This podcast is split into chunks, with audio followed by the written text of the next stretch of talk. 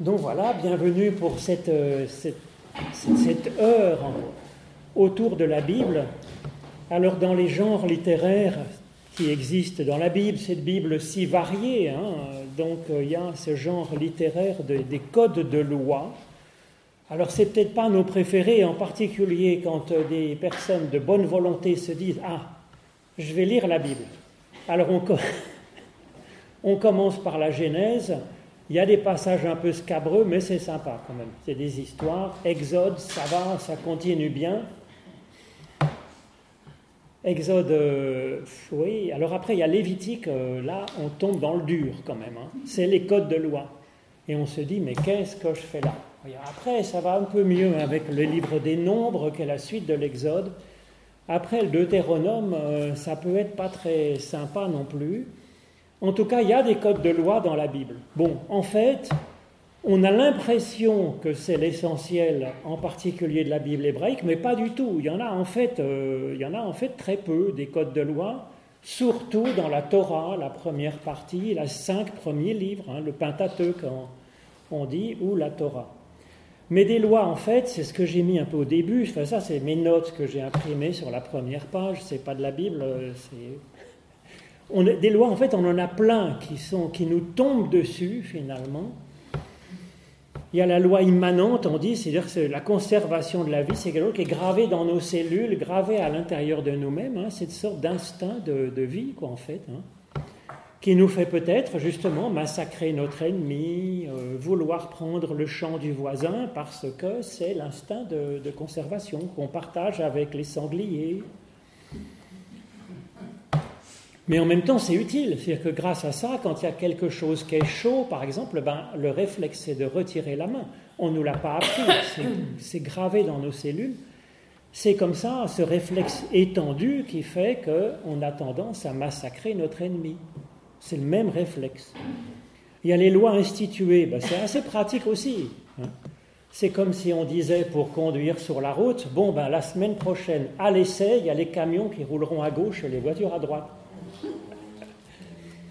Je ne suis pas sûr que ce soit une bonne idée. On s'entend pour rouler à droite dans notre pays, pour rouler à gauche, ça marche aussi bien, mais dans un autre pays, il faut même un peu choisir, il faut s'entendre sur un certain nombre de choses. C'est le code civil. La Bible, est-ce que c'est comme ça? Oui, un peu. Oui, un peu. Par exemple, le décalogue, les dix, ce qu'on appelle les dix paroles ou le dix commandements, en fait, c'est un, une constitution. On s'entend sur un peu un, Dieu unique, une certaine figure de Dieu, comme nous libérons justement. Et puis bon, on, dit dans la liste, on dit, bah, il ne faut pas trop tuer son prochain, il faut... Donc euh, c'est le code civil, c'est assez utile, mais en fait la Bible n'est pas comme ça. On va voir pourquoi.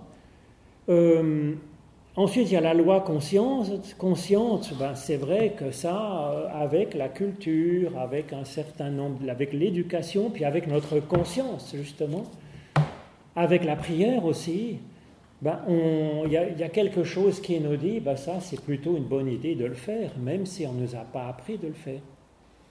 Euh, ou alors on a réfléchi, on a philosophé, on a étudié la Bible, et puis on a appris de sa grand-mère, on a appris de la vie, un certain nombre de choses qu'on choisit de faire. Et puis il y a la loi transcendante qui viendrait de Dieu par révélation, alors moi j'ai marqué, Dieu nous apprend que l'humain est fait pour aimer. c'est une sorte de révélation de Dieu, à mon avis, qui est donnée dans notre cœur et qui nous apprend la vie finalement.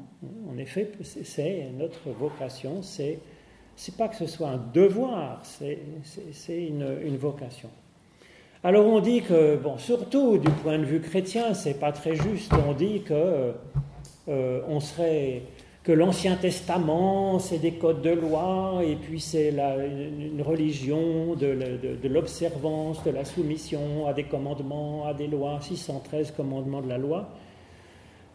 Et puis l'Évangile, ce serait la grâce, et donc on opposerait la grâce de l'Évangile à la loi de Moïse. C'est trop schématique.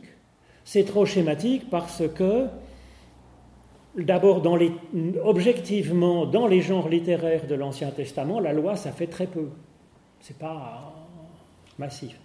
Ensuite, euh, le mot même de loi dans la traduction euh, de nos Bibles, c'est la Torah. Et la Torah, ce n'est pas l'idée euh, d'un code civil, c'est l'idée d'une visée, de Yara, euh, c'est visée, c'est un objectif, c'est une visée. Donc ça ne vient pas, si vous voulez, comme une frontière extérieure, parfois un peu, mais l'idée fondamentale, c'est pas ça, c'est de donner une visée à l'humain, et ça, c'est quand même essentiel. Et je dirais qu'on a le droit, j'apprends ça à personne, de ne pas être religieux, de ne pas avoir de religion, de ne pas s'intéresser à Dieu, mais il faut quand même avoir un peu dans sa vie une sorte de visée, quand même. À mon avis, ça vaut mieux. Ben, c'est pas si évident. Hein. C'est pas si évident. je me souviens une fois, je préparais un mariage, je demande aux mariés, mais en fait, qu'est-ce qui vous motive Qu'est-ce qui vous intéresse dans la vie Qu'est-ce qui vous motive Ils m'ont regardé comme une poule regarde un couteau et dit, mais euh, je sais pas. Je dis, mais qu'est-ce que vous faites le soir quand vous rentrez du travail? Ben, On regarde la télé. Et puis le week-end, ben, le week-end, monsieur le pasteur, il faut faire le ménage, les courses, et puis on regarde la télé. Alors, si vous voulez, mais qu'est-ce qui vous motive, qu'est-ce qui vous intéresse, qu'est-ce qui vous anime? Euh, Ben, il ne voit pas trop, vous voyez. Donc ça, c'est quand même triste. Il faut se passionner pour un truc, il faut faire de la philosophie, il faut, enfin, avoir une visée, c'est quand même plutôt pas mal. Alors, ça, c'est ce qu'on voit, par exemple, dans les psaumes, si vous voulez. Le psaume premier, qui n'est pas simplement le psaume numéro un, qui est un peu l'entête des psaumes. Hein. Heureux l'humain qui ne marche pas selon le conseil des méchants, qui ne s'arrête pas sur le chemin des pécheurs, mais qui médite, euh, mais qui trouve son plaisir hein, dans la loi de l'Éternel, et qui la médite jour et nuit. Il est comme un arbre planté près d'un cours d'eau. Donc si vous voulez, on ne médite pas le code civil euh, jour et nuit en, en chantant des psaumes, si vous voulez. Donc, vous voyez, c'est une sorte quand même d'inspiration spirituelle qui est belle, qui est faite pour nourrir notre cheminement. On a ça aussi au psaume 19. J'ai mis les références 19.8. Psaume 19, c'est un psaume de création magnifique. Hein. les cieux racontent la gloire de Dieu et l'étendue céleste annonce l'œuvre de ses mains. Le jour en donne l'instruction au jour, la nuit en donne connaissance à la nuit. Ce n'est pas un langage, ce ne sont pas des paroles, leur voix n'est pas entendue, mais leur trace apparaît sur toute la terre. Et puis ensuite, il y a le psalmiste qui dit, La loi de l'Éternel est parfaite, elle restaure l'âme, elle convertit mon être, ma vie, dans une bonne direction. Hein. Donc, euh, vous voyez, c'est n'est pas un code civil qui vient de l'extérieur, encadré. C'est quelque chose qui, qui pousse en, en avant, qui, donne une visée, voilà. Et donc, vous voyez, c'est pas c'est pas du légalisme étroit. Et d'ailleurs, euh, le judaïsme dit qu'il y a la loi écrite, la, Torah écrite. La Torah écrite, c'est le Pentateuque. Plus largement, c'est la Bible hébraïque. Mais il y a aussi la Torah orale. La Torah orale, c'est les interprétations multiples de la Torah. Et elle est plus importante que la Torah écrite en réalité.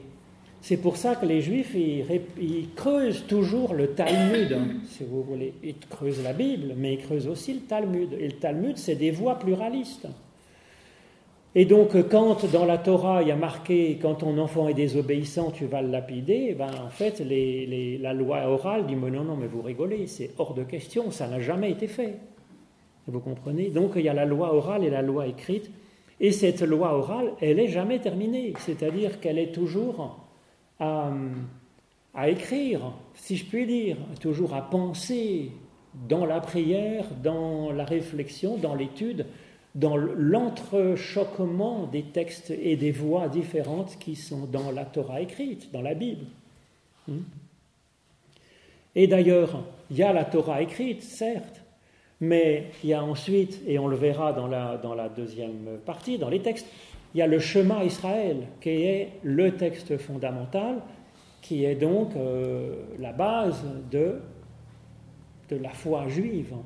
C'est écoute Israël, l'Éternel notre Dieu, l'Éternel est un. Et donc l'ordre c'est d'écouter. Si tout était écrit, il n'y aurait pas à écouter, il y aurait marqué lisez et soumettez-vous code civil. C'est ce que dirait le policier si on, passe à, à 115 euh, devant le chalet, le policier ne sera pas content, parce qu'il y a un panneau 30. Hein.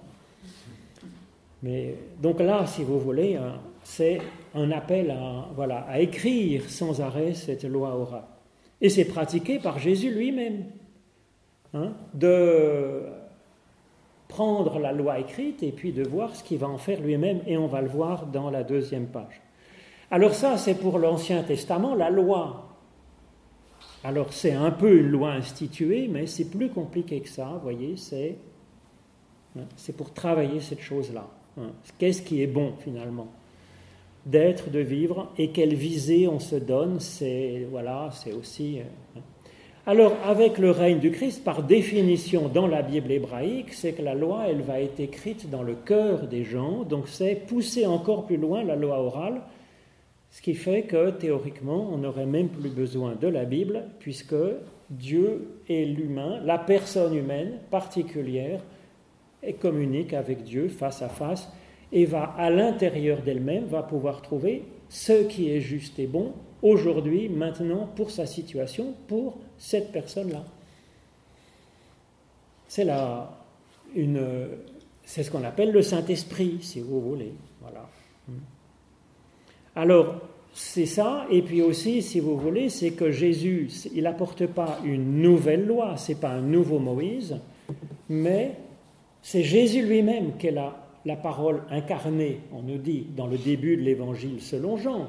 Mais c'est le cas aussi de, euh, de, de l'évangile selon Matthieu qu'on va prendre. Finalement, ce qui est juste et bon de faire, ben, c'est ce qu'on voit en regardant Jésus-Christ. Alors bien sûr, il parle un peu, il dit des choses, mais il ne développe pas euh, un code civil. Il ne crée pas d'ailleurs non plus une religion. Il ne parle pas tellement d'un code moral sur tous les détails et les points. Non. C'est plutôt une personne inspirante. Ça, c'est le premier point. Le deuxième point, c'est que nous avons besoin d'aide et donc qu'il vient nous apporter l'esprit qui va nous, nous, nous rendre capables finalement de de, trouver le comportement juste. Donc c'est un salut et pas le même que pour le légalisme. Le légalisme, il faut respecter les commandements, point barre. Pour l'orthodoxie, il faut avoir une bonne théologie, croire tout ce qu'il faut, et ça c'est bon. Et là, c'est autre chose finalement, c'est Dieu qui est à l'œuvre pour, euh, pour euh, nous rendre meilleurs, pour poursuivre notre création. Ce n'est pas complètement étranger, si vous voulez, à ce qu'on voit dans le décalogue. Dans le décalogue, la première parole, des ce qu'on appelle les dix commandements, c'est Je suis l'Éternel ton Dieu qui t'a libéré du pays d'Égypte. Donc c'est un Dieu qui effectivement nous libère. Donc c'est un peu dans cette lignée-là que nous avons. Alors euh, il y a donc différentes conceptions de la religion. Est-ce que la religion, ça vient de régler hein, Régler le culte, régler euh, la morale, régler machin? Ben, En fait, pas tellement. Pas tellement. Ni dans l'Ancien Testament, dans le judaïsme, et encore moins dans l'évangile du Christ. Alors ça peut être plus relié, c'est une autre étymologie possible, relié avec Dieu, relié avec son prochain et relié avec soi-même en vérité, c'est ce qu'on va voir et ça peut être aussi relire notre existence. C'est une occasion, en lisant la Bible, de relire notre propre existence, notre propre visée, euh, notre propre espérance. Et ça, c'est une toute autre façon de lire ces codes de loi finalement, et de lire la Bible, et de concevoir le culte qu'on a le dimanche matin. C'est pas pour nous donner des ordres, c'est pour relire notre existence, nous relier. Alors on va voir ce que nous propose Jésus à page 2. D'abord dans Jésus et la loi dans l'Évangile selon Matthieu, c'est le sermon sur la montagne, on dit. Alors, euh, ça parle explicitement ben, voilà, de la loi et ça commence comme cela, hein, Matthieu 5, 17. Jésus dit Ne pensez pas que je sois venu pour abolir la loi ou les prophètes, c'est-à-dire la Bible. Alors, en général, quand ça commence comme ça, c'est comme quand on commence Je suis pas raciste. En général, c'est bien parti. Donc là, quand il dit ça, ne pensez pas que je sois venu pour abolir la loi et la prophète, c'est un peu quand même, quoi, vous voyez? En fait, oui. Il est quand même très libéral, et on va le voir. Mais cela dit, ce n'était pas interdit, c'était ce que faisaient les rabbins. Le, Talmud est plein de ce qu'on va voir là. Hein. Alors la loi et les prophètes, c'est à l'époque, c'est la Bible en fait. Il y a la loi, les Pentateuques, et puis les prophètes derrière. Et après, il y avait d'autres écrits qui n'ont rejoint la Bible que plus tard.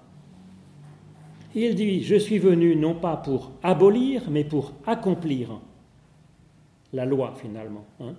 Alors, j'ai marqué les verbes, les verbes grecs, parce que c'est en grec. L'évangile katalio, c'est vraiment détruire. C'est pas abolir, c'est pas un terme de législation. C'est pas un terme judiciaire ou, légal. Hein. C'est un terme de, voilà, de détruire, hein, de, réduire à néant. Mais pour accomplir, alors là, pléro, on connaît, c'est devenu un mot même dans le dictionnaire français, le plérome.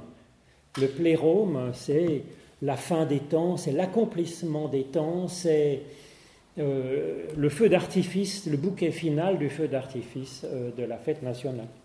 Donc c'est ça, hein. il est venu pour apporter l'histoire à son aboutissement et donc la loi à sa quintessence. Voilà, c'est ça. Alors ça ne veut pas dire l'accomplir, on pourrait dire, pour s'y soumettre. Non. C'est déjà une transformation de la loi. Alors là, c'est ce que dit Paul avec le même terme, hein, avec pléroma, le plérome. Paul, dans la lettre aux Romains, l'amour est l'accomplissement de la loi. Ce qui n'est pas faux. Hein.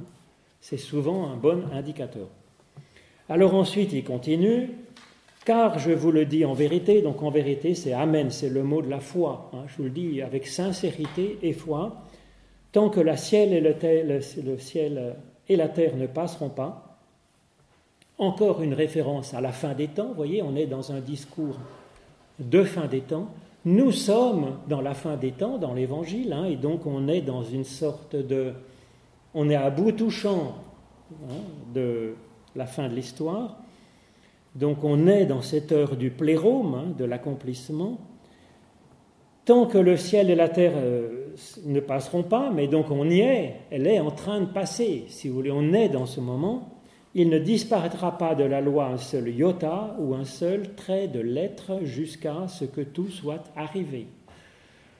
Donc vous voyez, on est dans ce glissement quand même. Hein. Il dit, c'est pas pour euh, la Saint-Glinglin, on est dedans, dans ce glissement, si vous voulez. Donc encore, on peut garder l'idée que tu ne tueras pas, c'est mieux de pas trop tuer son prochain. On peut garder cette idée quand même. Et puis on peut glisser dans l'amour qui est, hein, quand on aime quelqu'un, en général, on, ne le tue pas. Voilà. C'est pas de l'amour, sinon c'est la, la, folie furieuse. Euh, voilà. Donc celui qui supprimera, haut c'est détaché finalement, hein, c'est casser la soumission finalement, hein, l'un de ses plus petits commandements qui est dans la Torah, et qui enseignera aux humains à faire de même, sera appelé le plus petit dans le royaume des cieux.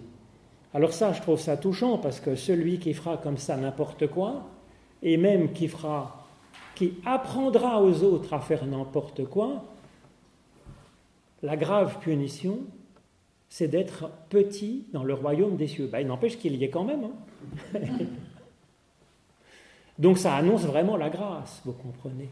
Ça change le statut qu'on pourrait avoir de la loi. Alors bien sûr, c'est pas terrible quand même de dire allez, on s'en fiche, on fait n'importe quoi. C'est pas une bonne idée. Donc on est quand même ces petits. C'est petit, mais c'est quand même dans le royaume de Dieu. C'est quand même sympa, non? Bon, moi je trouve c'est touchant quand même. Je trouve ça touchant. Alors, appeler, c'est kaléo. Sera, alors sera appelé, c'est un passif, le verbe est au passif, donc ça veut dire dans la Bible, c'est ce qu'on appelle un passif théologique, c'est-à-dire c'est Dieu qui l'appelle, qui le nomme. Kaléo, c'est nommer quelqu'un, comme on nomme euh, hein, je t'appellerai par ton nom, euh, tu es nommé apôtre, par exemple. Là, on est nommé petit dans le royaume, membre du royaume des cieux. Bon, petit, certes, mais quand même. Et celui qui les observera, hein, alors c'est plus qu'observer, c'est poiéo, c'est faire, c'est hein, accomplir, c'est, voyez, c'est comment dire, c'est, vraiment du travail concret, quoi. Euh, et qui enseignera à les observer, celui-là sera appelé grand dans le royaume des cieux. Bah oui, c'est quand même mieux. Il faut reconnaître, quand même. Car je vous le dis, si votre justice ne surpasse pas celle des scribes et des pharisiens, vous n'entrerez point dans le royaume des cieux. Alors c'est quand même rigolo parce que par rapport au verset 19, vous voyez, on est nommé Caléo par Dieu lui-même qui nous dit, toi, tu es, dans, es digne du royaume des cieux, bon petit, mais tu y es digne d'y être dedans. Et là, on nous dit qu'on n'arrivera pas à entrer. Alors, en fait, c'est là la différence, c'est que Dieu fait tout le boulot au verset 19. Il nous nomme, il nous choisit, il nous appelle comme membres du royaume des cieux. Qui s'opposera à cela, puisqu'il est quand même maître dans sa maison, au moins? Mais c'est que là, au verset 20, il s'agit de y arriver à y entrer par soi-même, finalement je veux dire. C'est dire qu'en fait, on arrive avec force, avec sagesse, avec euh, euh, méditation de la justice, de la Bible, les exercices de vraiment de, maîtrise de soi terrible, on arrive à atteindre les cieux finalement. Vous voyez Donc il dit, ça, oui. Mais quand euh, car je vous le dis, on, on, cela de façon dans hmm. Hmm. Est-ce qu'il euh, faut le comprendre comme euh, je vous le dis, donc c'est de la parole, c'est pas du faire Alors c'est de la parole, euh, quand il le met comme ça, ça veut dire, bon écoutez, là je rigole pas. Hein, ah dommage, parce que je pensais que c'était, parce que tout à l'heure vous disiez, hmm. et ça m'a beaucoup touché, écoute Israël, ce n'est pas lit, Lis et soumets-toi, c'est. écoute. Euh, c'est écoute, oui. Alors là, ça veut dire que là, alors ça veut dire que ce qu'il dit, en tout cas pour nous qui reconnaissons en Jésus le Christ, ça a statut de, de, de, parole de la Bible, en fait. Oui. vous voyez ce que je veux dire? Je vous le dis, c'est. Je vous le dis, ça veut je dire. Veux que ça passe par la parole. Alors il dit, voilà, je veux que ça passe par la parole, mais en même temps, vraiment, je veux. Il insiste, quoi. C'est comme quand il met, euh, hein, des fois il, met, il le met en haut, je vous le dis en vérité. Ah, souvent il y a marqué Amen, Amen, je vous le dis. C'est un peu un, un, artifice littéraire hein, pour dire, euh, bon là, vous pouvez le colorier en rouge, ça vous fera de l'usage. Mais donc, euh, il, voilà, c'est pas justement pour nous décourager. Il nous dit, ben voilà, les scribes et les pharisiens, s'ils y arrivent par la loi, tant mieux, mais ça va faire juste.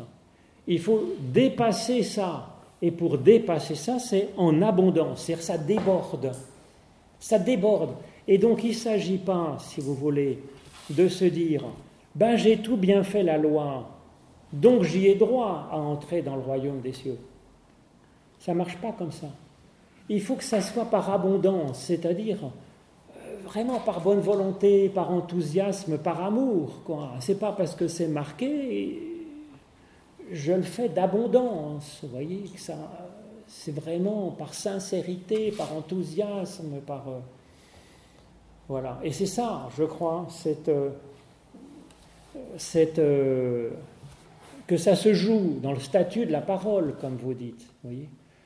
Cette parole, cette sorte de loi ou de justice par abondance, ça, vient de notre, intérieur, vous voyez.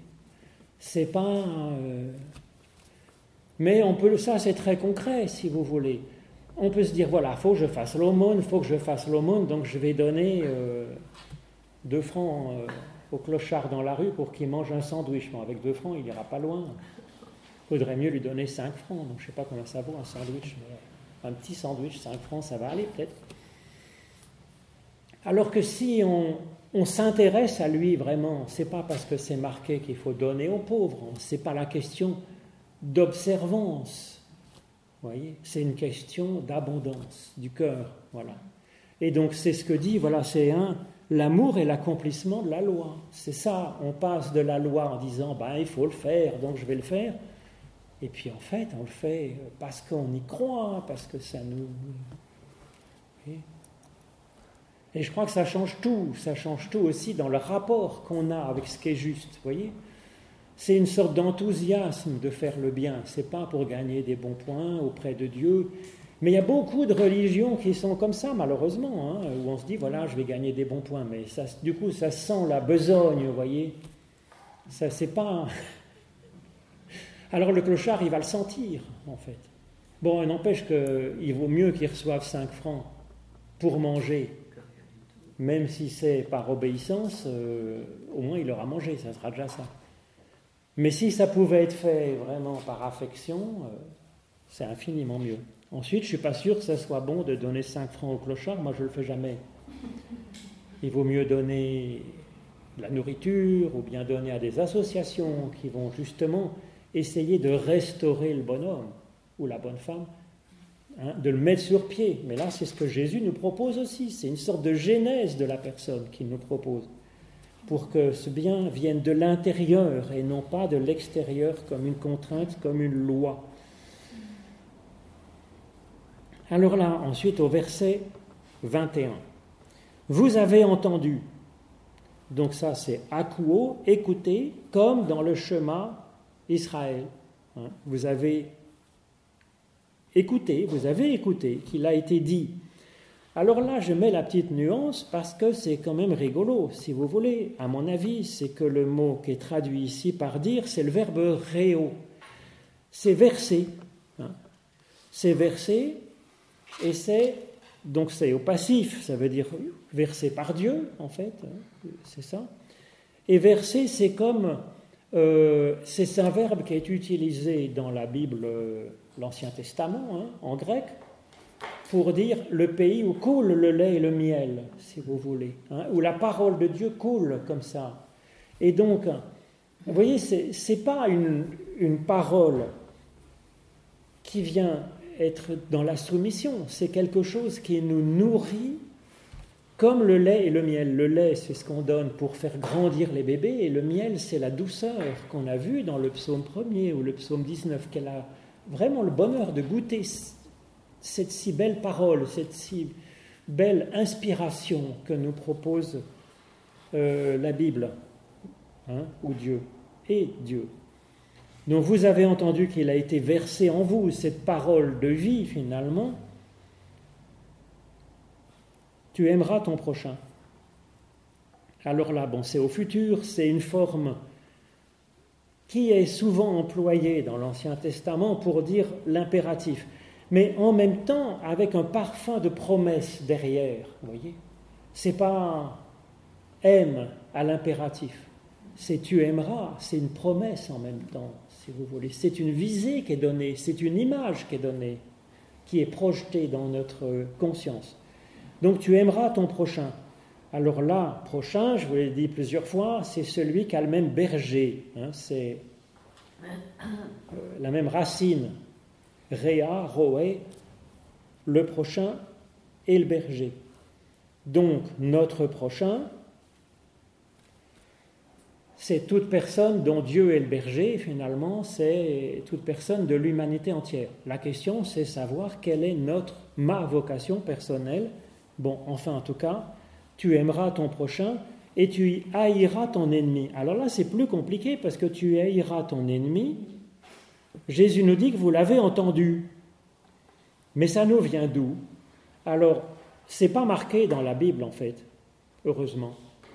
D'ailleurs, c'est incroyable hein, que ça soit pas marqué. Il n'y a pas marqué tu euh, haïra euh, l'infidèle, le blasphémateur, euh, le méchant. Non, c'est pas marqué.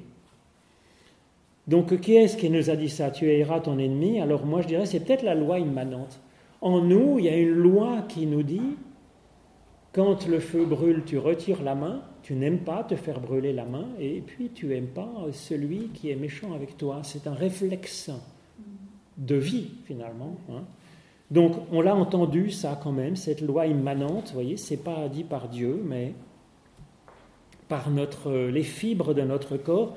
On peut le trouver quand même dans Qumran, qui est, vous savez, une sorte de, de mouvement euh, du judaïsme qui était dans le désert, euh, un peu au nord de, de, Jérusalem, hein, et où on a retrouvé une magnifique euh, bibliothèque entière dans des grottes, si vous voulez, au XXe siècle. C'est incroyable, découverte, formidable découverte. Hein. Et on a redécouvert la Bible en entier, hein, de l'époque de Jésus ou un peu avant. C'est incroyable. Et c'est presque ce qu'on avait, quelques petites variantes près, mais bon, c'est tout recopier à la main, c'est pas évident. Et donc, dans les, livres, la bibliothèque de Qumran, il y avait la Bible, mais il y avait aussi d'autres livres hein, euh, qui étaient propres à cette communauté, et, c'est la loi donc de, pour faire la, guerre, hein, pour les chevaliers euh, de justice, finalement, pour les, les, personnes justes de leur communauté, et il y a marqué qu'il faut haïr son ennemi dedans. Peut-être que ça vient de là, je ne sais pas quoi. En tout cas, vous avez entendu qu'il a été dit donc ça, c'est la parole de Dieu, finalement, inscrite dans la Torah. Et Jésus dit, mais moi je vous dis. Alors ça peut sembler extrêmement subversif, comme s'il remettait en cause euh, la Torah, mais non. En fait, c'est normal pour un rabbin de faire ça. C'est tout à fait normal. La Bible est faite pour ça dans le judaïsme pour lire les commandements et pour les réinterpréter. C'est une façon de faire la loi orale, de s'approprier. C'est fait pour. Donc c'est normal de dire ça. Mais en même temps, lui, qu'est-ce qu'il va faire? C'est intéressant déjà comment il lit effectivement euh, la Torah, ce verset-là en particulier. Euh, ah oui, non, mais je, ah, suis passé déjà au, verset 43. Hein. Ah non, non, je, reprends le, le, 22, le 22, oui. Donc il reprend, euh, il reprend, tu ne tueras pas. Ah oui, non, j'étais parti dans aimer son prochain ou, haïr.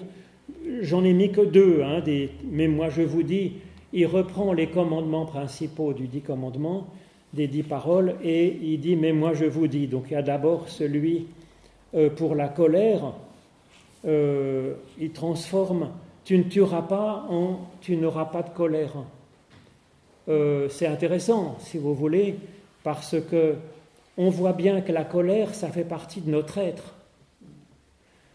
La colère, par définition, c'est quelque chose qu'on ne maîtrise pas soi-même, puisque ça nous prend par le bout du nez, ça ne se maîtrise pas.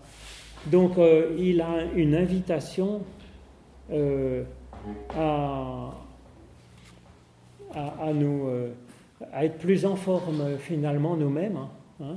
Et, c'est une promesse en même temps qui est faite. vous voyez, il ne se place pas au niveau simplement de l'acte, mais au niveau encore au niveau intérieur, au niveau de l'inspiration, au niveau de ce qui vient de l'intérieur de nous, de la loi immanente.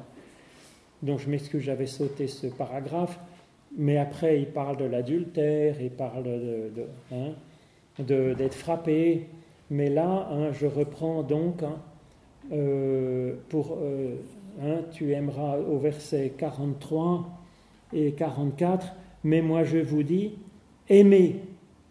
Alors là, il met un impératif, aimez vos ennemis et priez pour ceux qui vous persécutent alors vous serez.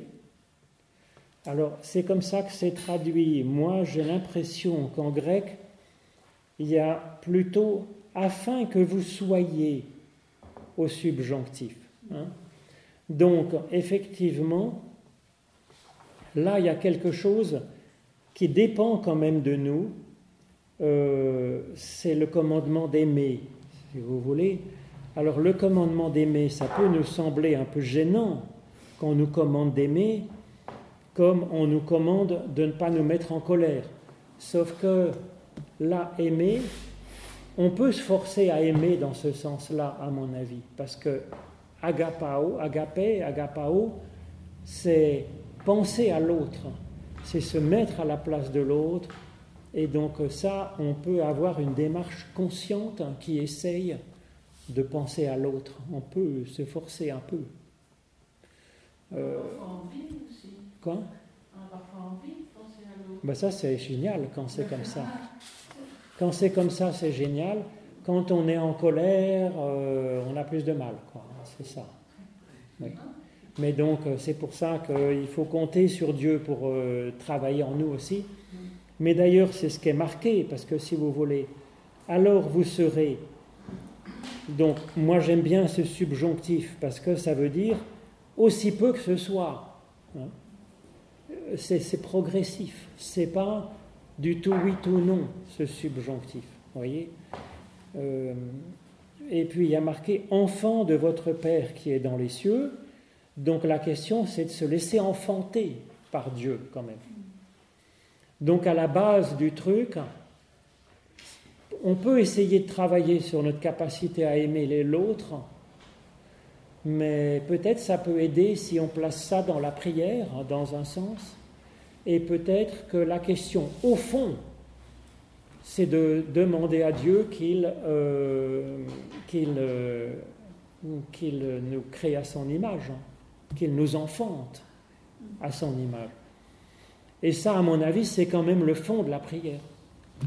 C'est le fond de la prière, parce que c'est une espérance d'avancer dans le fond de notre être chose qui est prodigieusement difficile pour soi-même. Donc euh, je trouve que là, il y a des bonnes pistes quand même, vous voyez. Il y a marqué, il faut aimer. on dit, je ferai comme je peux, si vous voulez. Hein.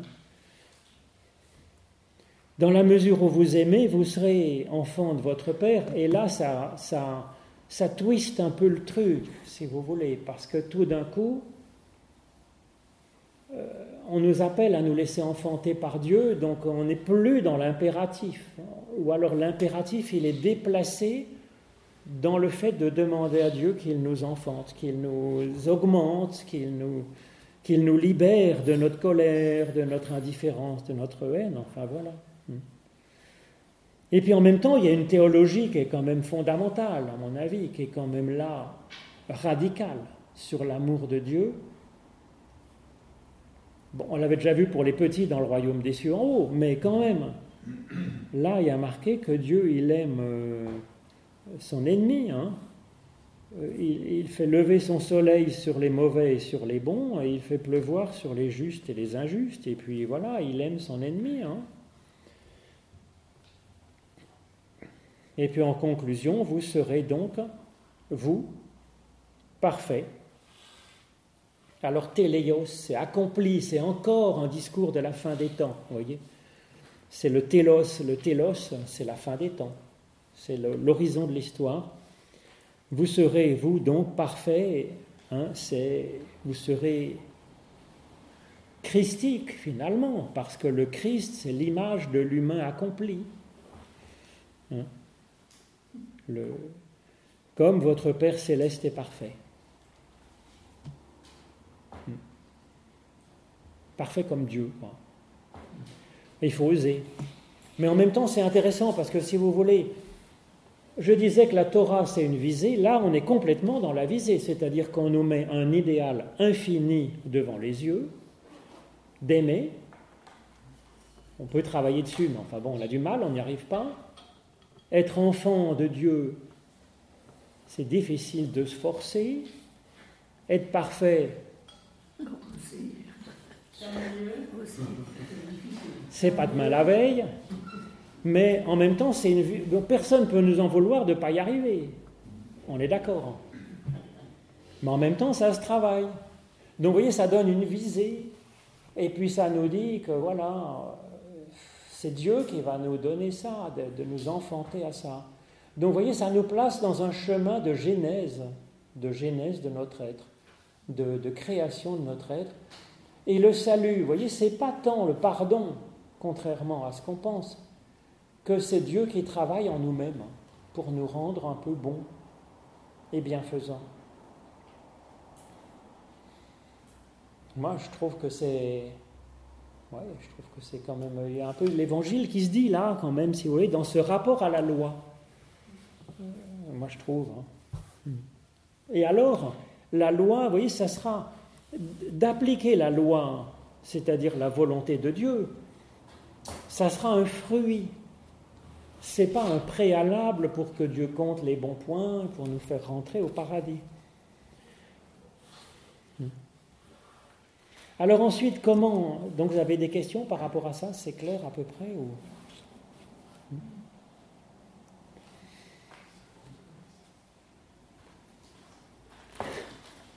Alors, si j'ai mis Matthieu 13, 13, c'est que ça donne déjà un peu une piste euh, sur la manière dont Jésus parle finalement. C'est les disciples, Matthieu 13, vous savez, c'est tout un chapitre qui est plein des paraboles du royaume. Il y a la parabole du semeur, la parabole du levain, la parabole de la graine de moutarde et autres paraboles diverses et variées. Mais les disciples, ils disent, mais écoute, ils disent à Jésus, d'ailleurs c'est touchant, moi je trouve, ils disent, mais bon, on comprend rien, ton truc. Pourquoi est-ce que tu parles par énigme? Tu pourrais pas parler un peu clairement, de dire voilà, hein, le dimanche tu vas au culte à 10 heures. Donc du coup, on serait tranquille parce que les gens viendraient, tu donnes 10% de ton argent à l'église, hein, comme dans les églises euh, qui ont envie de remplir la caisse en faisant peur aux gens, voilà on leur dit le Seigneur sera très colère si vous ne donnez pas 10% de votre revenu à l'Église. Euh. S'il est très en colère, ben, vous irez en enfer. Mais il vous aime, Dieu, quand même. Mais il vous aura prévenu. Alors, donc il ne parle pas comme ça du tout, Jésus, mais pas du tout, si vous voulez. On l'a vu, mais encore là, il parle assez clairement. Mais ensuite, il y avait ces paraboles, mais on comprend rien, on aimerait, pourquoi tu parles comme ça par énigme? Et il répond, c'est pourquoi je leur parle en parabole, parce que, alors là, il y a une variante même pire, afin que, en voyant, ils ne voient pas, et qu'en entendant, ils n'entendent pas ni ne comprennent. Beaucoup de prophètes et de justes ont désiré voir ce que vous voyez et entendre ce que vous entendez. Donc en fait, il vient pour leur embrouiller la tête, qu'ils se mettent à chercher enfin par eux-mêmes, qu'ils se mettent, qu'ils deviennent prophètes, en fait, qu'ils se mettent à écouter Dieu directement en confiance.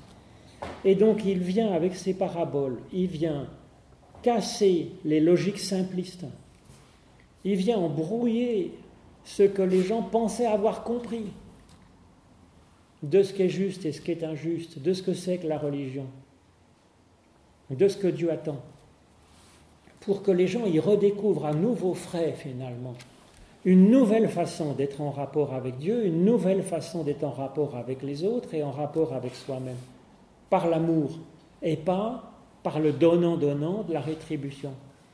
Donc c'est un changement de logique à 180 degrés. Le problème, c'est que pour ça, il faut arriver à casser leur système. C'est ce qu'il fait avec des paraboles, c'est ce qu'il fait avec ces paroles toujours complexes. Et donc oui, il faut compliquer les modèles pour pas être dans le simpliste finalement. Le simpliste, ça appelle à la non-réflexion et à l'obéissance. Or, Dieu, il a au contraire l'ambition pour nous que nous réfléchissions et que nous ouvrions les yeux et entendions, euh, entendions ce que Dieu a à nous dire directement au creux de notre être, entendre aussi peut-être le cri de notre voisin qui n'a pas de quoi euh, vivre. Hmm. Donc ça, c'est sur la pédagogie de Jésus, qui n'est pas un nouveau Moïse, qui n'est pas tellement un grand prophète, mais qui est un faiseur de prophètes et qui cherche à faire de chacun de nous un Moïse ou une Moïsette. Hein, en fait. Est-ce que cette pédagogie de, Jésus assez révolutionnaire de faire, avancer les choses, est-ce que pour vous, euh, c'est une, une, annonce de son acceptation de la croix euh, C'est intéressant. Mais c'est vrai que quand on lit l'évangile, c'est un peu vrai. Ensuite, l'évangile a été écrit après l'histoire, une génération après. Euh, Jésus, je ne pense pas qu'il savait, à vrai dire. Je ne pense pas qu'il savait qu'il allait à la croix. On le voit en particulier la parabole des vignerons homicides, hein, qui semble être une parabole dans son jus de la bouche de Jésus, parce que elle, le plan de Dieu, je vais envoyer mon fils, ils le respecteront. Oui, je, nuance, je, nuance, je voulais dire, il s'engage dans une façon de parler qui est assez hmm. différente, hmm. parce qu'il sait que c'est sa mission, disons, voilà. Hmm. Oui, c'est sa mission. Et ça vient du fond de lui, vous voyez, c'est vraiment, en vérité, en vérité, c'est vraiment avec sa foi, son être, qu'il le fait, non pas dans la soumission, mais parce qu'il est, il est enthousiaste. Ah, mais forcément, ça coûte cher. Mais ça coûte cher. Ça coûte cher, et puis bon, il savait bien que ce ne serait pas facile, quoi. Mais enfin, ça aurait pu marcher. Ça aurait pu marcher. Ça a tenu à un cheveu, je pense, moi, si vous voulez. Ben, euh, il est appelé devant le Sanhédrin, le Sanhédrin à dire ben, en fait, ce type, il est quand même assez extra. Il pourrait y en avoir trois, quatre. Vous savez, les foules, il y a un Sanhédrin avec euh, donc un, tribunal. Un, tribunal, vous savez, on ne sait pas vers, vers quel, bord ça va pencher. Hein. Il suffit qu'il soit retourné d'un coup, euh, par un, deux qui prennent la parole, qui parlent bien et qui disent Mais ce type, en fait, il est génial. Hein. On va suivre. Hein. Et puis, ça aurait pu, ça aurait pu marcher. en fait, bon, je ne suis pas sûr que ça soit le plus probable, mais. Euh, puis, bon, c'est pas arrivé, donc on peut toujours essayer de réécrire l'histoire, mais. Hmm. Je ne sais plus c'est quoi ce roman où. Euh, on lit l'histoire d'Hitler, vous savez, s'il avait été reçu à son concours de peinture. Non Oui, c'est Eric Emmanuel. Schmitt. C'est bien écrit. Il y a deux histoires qui sont écrites. Hitler qui est collé à l'examen, ou comme dans la réalité, ou qui est reçu à l'examen, qui devient un artiste un peu minable, mais quand même. oui, enfin, il dessine mieux que moi en tout cas. Mais donc euh, voilà, on peut essayer de réécrire l'histoire. Qu'est-ce que ça aurait donné si Jésus avait été accepté par le Sanhédrin? Ça aurait été rigolo. Il serait resté jusqu'à 98 ans et plus à dire ses paraboles euh, sous un figuier. Ça aurait été sympa, on en aurait plein. Vous ne pensez pas ce que vous dites? Si, je le pense vraiment. Ah non, je le pense complètement. Non, non, mais je le pense complètement. Oui. Ah oui. Quoi, ça aurait pas été sympa d'avoir un vieux Jésus qui raconte ses paraboles et qui vit comme euh, Mathusalem, vieux et rassasié de jours hein? ben, Il n'aurait pas pu provoquer. Ça aurait été autrement, l'histoire aurait été autrement, et à mon avis, ça, aurait eu une puissance formidable aussi, mais autrement. Enfin. Donc ensuite, comme code de loi, hein, il dit ça, ce code de loi, la règle d'or, c'est connu sous le nom de règle d'or, c'est la base de la base de l'éthique en réalité. Tous les pays du monde, toutes les cultures on connaissent cette règle d'or. Tout ce que vous voulez que les humains fassent pour vous, faites-le de même pour eux, c'est là la loi et les prophètes. Alors la preuve que c'est pas lui qui l'invente et c'est pas que lui qui est si libéral que ça, c'est que Hillel, le grand Hillel, hein, il est, le Talmud en est plein, qui dit la même chose. Hein? il dit euh, ne fais pas ce que tu ne voudrais pas qu'on te fasse. la même chose en négatif. Bon, le positif va plus loin, ça existait aussi, hein, euh, ça peut exister partout, c'est pas lui qui invente, on l'a aussi chez Aristote, on l'a aussi chez, en, Inde, chez le Bouddha, euh, on l'a partout. Hein. Donc, euh, de dire que là, hein, comme il est, très libéral aussi finalement, vous voyez, comme Jésus, c'est là qu'est toute la Torah, le reste n'est que commentaire. Ça va loin, si vous voulez. Ça ne parle même pas de Dieu, si vous voulez. C'est quand même incroyable.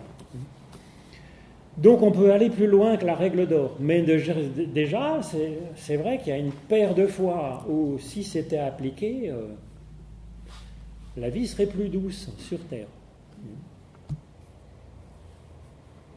C'est vrai qu'en général, bon, on n'a pas trop envie qu'on vienne nous trucider nos enfants en bas âge, hein, par exemple. Donc on se dit peut-être c'est pas la meilleure des idées à faire pour mon voisin par exemple. Ça, semble être la base de la base, mais si on ne si le sent pas par ses tripes, on peut l'apprendre par là. Bon. Alors, plus intéressant, c'est le sommaire de la loi. Alors, c'est pas non plus euh, extrêmement rarissime, parce que si vous voulez, les tables, d'abord Jésus y reprend, un légiste pharisien demande à Jésus pour lui tendre un piège. Parce que, si vous voulez, c'était une question fréquente qu'on donnait à un théologien, un rabbin, comment tu résumes la loi C'est pour voir qu'est-ce qui va, hein, quel est son centre de gravité dans sa façon d'interpréter l'écriture. Donc c'était très courant comme question. Maître, quel est le grand commandement dans la loi? Jésus lui déclara, alors hein, j'ai mis en même temps Marc, si vous voulez, que j'aime bien, parce que lui, il reprend complètement le chemin Israël. Écoute Israël, le Seigneur notre Dieu, le Seigneur est un. Ça, c'est vraiment le début du chemin Israël. Dans Matthieu, il n'y a pas marqué ça. Il saute directement à la suite hein, du chemin Israël. Je vous l'ai mis en dessous. Tu aimeras le Seigneur ton Dieu de tout ton cœur, etc. Donc il reprend là le chemin Israël, en gros, donc ce qui n'est pas très original. Ce qui est beaucoup plus original, et c'est, euh, on l'a à la fois dans Marc et dans Matthieu, c'est l'intelligence, de toute ta pensée ou de toute ton intelligence, dianoia. Ça, ce n'est pas dans le chemin Israël. Et c'est très subversif, c'est-à-dire que ça appelle chacun les plus simples comme les plus cultivés des théologiens, euh, les plus simples des, personnes qui ne savent même pas lire, eh bien, est appelé à aimer Dieu de toute sa pensée, de toute son intelligence, de toute sa réflexion personnelle. Dianoia, c'est dia à travers, noia, c'est la pensée. Donc, c'est d'avoir une pensée dialectique, une pensée complexe, une pensée en dialogue intérieur, en pesant le pour et le contre, en essayant de nuancer, de complexifier, de couper les cheveux en quatre pour essayer vraiment de, hein, de, voir la réalité dans sa complexité. Et c'est ça qu'on nous dit. Hein. Alors, ça, à mon avis, c'est quand même très important. Ça fait de chacune et de chacun un interprète autorisé de la Bible. Hmm. Alors tu aimeras le Seigneur ton Dieu de tout ton cœur. Le cœur, c'est vraiment le fond de la sincérité de l'être, comme on disait tout à l'heure. Hein. C'est pas le cœur, le sentiment. C'est d'y mettre vraiment son être, sa personnalité, son enthousiasme, enfin comment on veut. Son âme, c'est pas l'âme, la vie spirituelle de l'humain, c'est la psyché, c'est, alors la psyché, ce serait plutôt la psychologie en fait, hein, c'est le mot grec hein, de psychologie, mais en fait dans l'hébreu c'est plutôt l'être, l'être vivant, notre dynamique de vie. Donc on y met son cœur, c'est-à-dire on, vraiment euh, on y met sa sincérité, mais toute son âme, ça veut dire que on est vivant dans ce chemin, on progresse, on avance. Il y a cette idée d'être vivant là-dessus, voyez. De cheminer. Comme dans Jésus dit Je suis le chemin, la vérité et la vie, c'est l'idée de, d'être en, en, cheminement là-dessus, hein, pour aimer vers Dieu, quoi. Et toute ta pensée, ta dianoia, ça veut dire que il faut qu'on coupe les cheveux en quatre, au moins en deux, hein, dianoia. Alors Marc, il ajoute de toute ta force, c'est peut-être le deuxième, ça, ça, envoie vers le deuxième commandement, parce que la force, ça veut dire que ben, on va être en acte, c'est pas simplement aimer avec des violons, vous savez, parce que ça, ça on y arrive plus facilement. c'est comme quand on dit, voilà, on va prier pour la paix en Israël. Bon, je veux dire, ça leur fait vraiment, ça les aide. Hein. J'espère qu'ils sont contents que je prie pour eux parce que ça les a vachement aidés. Non, c'est aimer avec ses forces. Hein. Faut, ça change quelque chose, quoi. Hein. Voilà. Bon. Alors, c'est super intéressant que ça, c'était Deutéronome 6, 4 à 9, qui est en dessous. J'ai recopié le euh, la copie de Deutéronome, le chemin Israël, pour qu'on puisse comparer hein, euh, aussi l'importance qu'a donné qu'a ce chemin Israël dans, la, dans la, les décrets d'application qui sont dans la deuxième moitié de Deutéronome 6. Mais donc ça, c'était donc Deutéronome 6, le chemin Israël, que Jésus reprend, le transforme très légèrement, vous voyez. Mais ce qui est intéressant, c'est qu'il colle tout de suite l'autre derrière, hein, un second aussi important, tu aimeras ton prochain comme toi-même. Et de ces deux commandements, les deux ensemble, dépendent toute la loi et les prophètes. Et c'est intéressant parce que si vous voulez, on pourrait dire, et on a longtemps fait, pour aimer Dieu, ben, on va faire l'inquisition et puis on va massacrer les, gens qui croient pas bien. Au nom d'aimer Dieu, parce que c'est le plus important. Dieu premier servi, quelqu'un qui croit mal Dieu, ben, on va le massacrer. Ça lui, comme ça, si ça va éliminer la vermine, la pourriture dans ce monde.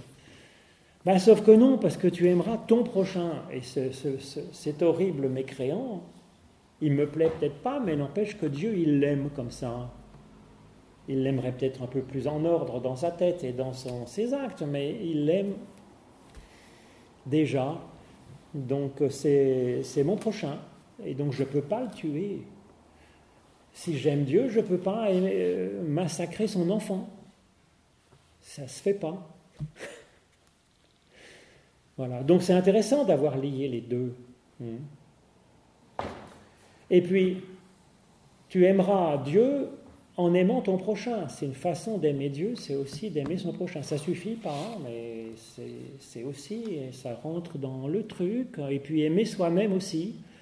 C'est le troisième amour qui est aussi important, à mon avis. Si on s'aime pas soi-même, on a du mal à apporter quelque chose aux autres. Hein dans l'estime de soi. Et puis Dieu veut ça aussi, c'est qu'on sente combien on est une personne extraordinaire. Dieu veut ça pour nous. Donc quand j'aime Dieu, il va m'apprendre que l'autre est, est, son enfant et donc mon prochain. Dans la prière, c'est ce qu'on pourra discerner, c'est peut-être là que va se travailler ce qu'on disait tout à l'heure. Moi, je vous dis d'aimer à l'impératif. Ça va se travailler là, dans le fait d'aimer Dieu et de découvrir que les autres sont les enfants de Dieu et donc mes prochains. Peut-être de discerner quel est mon prochain au singulier que je suis appelé à aider maintenant. Pas simplement prier pour le monde, mais... Euh, on a le sentiment que c'est Jésus qui complète finalement euh, ces commandements et qui, je ne vais pas dire qu'il invente, mais qui révèle d'aimer son, prochain. Alors c'était déjà hein, dans le Lévitique, hein, je le mets. Justement, c'est ça que je voulais. Mais ce qui est intéressant, c'est de lier euh, aimer Dieu, aimer son prochain, aimer soi-même, de dire que les trois, finalement, euh, j'allais dire, c'est nos trois jambes. Hein. Hmm. Il faut il faut marcher sur ces trois pattes. il faut aller jusqu'au au Lévitique. Hein. Ben, C'est-à-dire que j'ai mis les deux citations que Jésus prend finalement pour garder les deux commandements, il les soude ensemble. Hein. Et alors, c'est pas que tout à fait lui qui l'invente, parce que si vous voulez, les dix commandements, les deux tables de la loi, hein, les dix paroles, la table de gauche, la première table, c'est aimer Dieu, et la table de droite, c'est aimer son prochain. Donc euh, Jésus l'invente pas complètement. Non. Mais c'est quand même. Euh, mais on a tendance à comprendre que c'est Jésus qui complète finalement ses commandements en disant tu aimeras ton prochain. Alors que, comme tu, l'as mentionné, c'est déjà mentionné dans le Lévitique. C'est déjà dans le Lévitique et les deux les, et les tables des dix commandements, euh, elle comprend déjà les deux qui sont collés finalement. Euh, peut-être, oui. Qui sont collés et qui sont en regard, qui se lisent. Dans nos traditions chrétiennes, on a, ah on a tendance à, à dire c'est lui qui a inventé ça. Oui, à dire que. Oui, alors la seule chose là-dedans qu'il invente, à mon avis, c'est de rajouter l'intelligence le discernement personnel qui est donné à chacun. Mais c'est essentiel. Et puis, ce qu'ajoute Jésus, c'est donc pas tant l'originalité, si vous voulez, de ce qu'il met en avant dans ces commandements-là.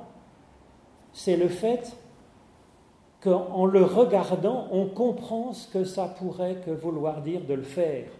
On comprend que Dieu nous aime le premier, même si on ne l'aime pas nous, et, ça nous apprend du coup qu'on est quelqu'un de valable, du coup on arrive à s'aimer un peu plus soi-même, du coup être en confiance pour aller vers Dieu. Du coup, si on, on sait qu'on est aimé par Dieu et quelqu'un de valable, ça nous motive peut-être pour aimer son prochain. Bref, il y a quelque chose là comme un moteur qui est fait pour nous aider à nous laisser évoluer, créer par Dieu comme étant un peu plus à la hauteur de notre vocation. Hmm. Je, répète, on a tendance hmm. généralement hmm. de dire que tu aimeras ton prochain, c'est une prérogative du Nouveau Testament. Alors que ce n'est pas le cas. C'est pas le cas. C'est ça que je veux dire. Alors le, le peut-être là quand même dans le Dieu aimez vos ennemis et Dieu euh, aime son, ses ennemis, bénis ceux qu'il persécute et fait du bien à ceux qu'il maudit, ça c'est peut-être plus original quand même dans la théologie, dans les religions mondiales et par rapport à l'Ancien Testament. Même s'il y a un million de passages dans la Bible hébraïque où on pourrait tirer cette leçon-là. Mais il n'y a pas que ça. Et, là, c'est dit quand même hyper clairement et ça fait quand même. Mais, mais ça, il faut qu'on le, dise, qu'on le répète et qu'on en ait conscience mm. parce qu'on a tendance à dire nous, les chrétiens, on a rajouté l'amour du prochain alors que ça n'était pas mentionné dans l'Ancien Testament. Donc l'Ancien Testament n'était pas complet. Alors il y a beaucoup qui sont complets. Oui. Alors il y a beaucoup de synagogues où sur la porte de la synagogue, il y a marqué Aime ton prochain comme toi-même de euh, Non, non, mais je, suis tout à fait d'accord avec toi. Simplement, traditionnellement, dans, nos églises, mm. très souvent, on dit euh, tu aimeras ton, Dieu, c'est l'Ancien Testament, et puis le prochain, c'est le Nouveau Testament qu'il ajoute. Oui, alors ensuite, ce qui est dommage, c'est qu'on dit, bon, finalement, aimer Dieu, bon, on ne sait même pas s'il existe, c'est pas très grave. Par contre, aimer son prochain, bah, ça devient, la loi et les prophètes, c'est être gentil avec son prochain. Voilà. Alors c'est très bien, c'est important. En même temps, on n'y arrive pas, et puis en même temps, s'il n'y a pas l'idée que c'est Dieu qui va nous aider, et nous donner notre vocation, on aura du mal. Quoi. Donc il ne faut pas enlever Dieu de cette affaire. C'est coller avec aimer son prochain et aimer Dieu. Enfin, pour terminer, j'ai mis euh, le bon samaritain derrière, parce que c'est une image finalement de Jésus-Christ. D'abord, il nous est donné à voir comme étant la loi faite chair, incarnée, ce que c'est qu'être vraiment humain et bien avec Dieu. Et aussi, c'est lui qui nous prend à moitié mort sur le bord du chemin et qui nous porte pour nous mettre en forme pour arriver à avancer dans le sens où Dieu l'espère. Donc ça exprime, à mon avis, mieux le salut en Jésus-Christ, à la fois dans euh, cette parole incarnée qu'est Jésus. Voilà, l'évangile, c'est Jésus-Christ. c'est pas tant les paroles de Jésus, c'est Jésus l'évangile. Et c'est lui notre éthique finalement. Moi, je crois qu'on a fini le temps, même trop, je suis désolé, mais vous pouvez rester pour discuter, ceux qui veulent, et puis ceux qui... Je peux libérer ceux qui sont qui ont rendez-vous après. Notre, éthique, je suis un peu réservé quand même de dire notre éthique, parce que ça voudrait dire, c'est un exemple pour nous. Mais je pense quand même un peu. Ah. Et c'est plus que ça, parce que c'est celui qui nous crée comme capable. Donc c'est les deux, c'est à la fois un exemple, c'est une figure de l'humain accompli.